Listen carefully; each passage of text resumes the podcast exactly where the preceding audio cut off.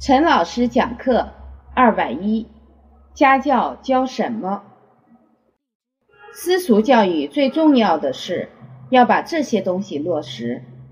今天我看到有个同学从那个阳台上过，其他的同学擦地的时候，那个抹布放在地上了，他可能没收。你看这同学踩着抹布就从那儿过去了，我给他叫过来。我说你刚才出了什么问题？不知道。我说你回去看看。他走到门口看看，还想不起来。我说你刚才就是踩着这块抹布走过去了。他是小孩子，他还是没反应。大人就要告诉他，这个东西不能从上面踩过去。这个应该多大年岁教？三岁。两岁、一岁就要教他，谁教？家里教。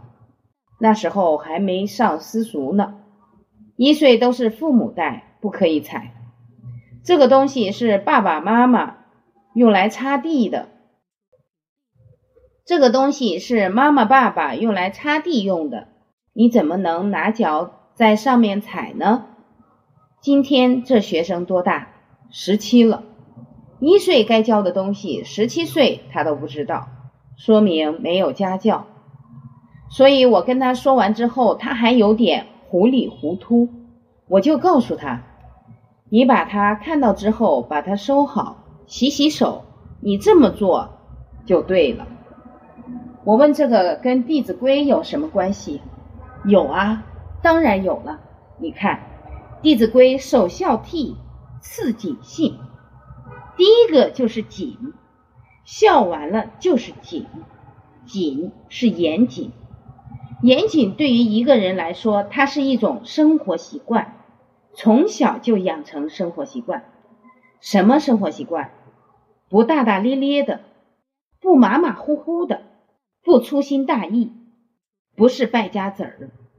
这碗摔了就摔了，扔了就扔了，坏了就坏了，他不是。他非常严谨，一个严谨的人，你们记得，他六根管用，因为他一直小心惯了。袜与履俱紧切，宽转弯勿触棱，直虚气如直盈，这全是谨慎。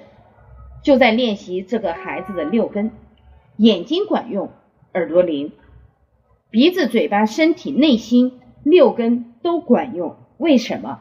他是受《弟子规》这个训练出来的。我们现在讲现代化，大家好懂。所以说，他从一两岁家教就是这么教过来的。所以，《弟子规》跟他生活有家长在中间给他连。事虽小，勿擅为；苟擅为，子道亏。这些话要在生活中给他找出来，他这辈子都他都不忘。你说他一脚踩到抹布上走过去，他没感觉，他为什么没感觉？他六根不灵。你看着他，就踩上这一脚，他也过去，他没感觉。所以说，生活当中一砖一瓦、一草一木都需要家长、私塾的老师来教。现在家教都缺失了，送到私塾来的孩子，小的也有四五岁了吧？大的都十几岁了，都没有好的家教，送过来需要私塾的老师重新教起，把经典和生活给他连起来，一点一点连。你说私塾老师有多难？就得这么教，这是真功夫。你在那儿晃荡着脑袋穿那些古代的衣服，你看这个孩子，他的心里还是自私的，做事还是六根散乱，看什么都没反应。油瓶倒了不知道扶，还得大人伺候他，这不是假的，是什么？那没用。那私塾教育有什么用？人没变，你教育的目的是把人改变了。所以说要把经典和孩子的所作所为，就是他的生活，要有人给连起来。谁连呢？私塾里的老师。你指着家长，你指望不上，他多忙，他把孩子交给你了。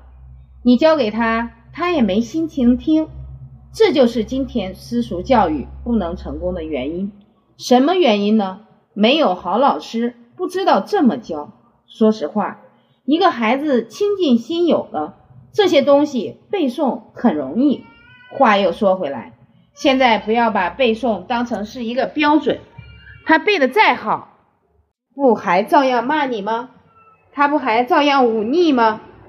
还是心里自私自利，不是人，那还有什么用？所以，我们一定要把这个弄清楚。公路字传统私塾教育问答。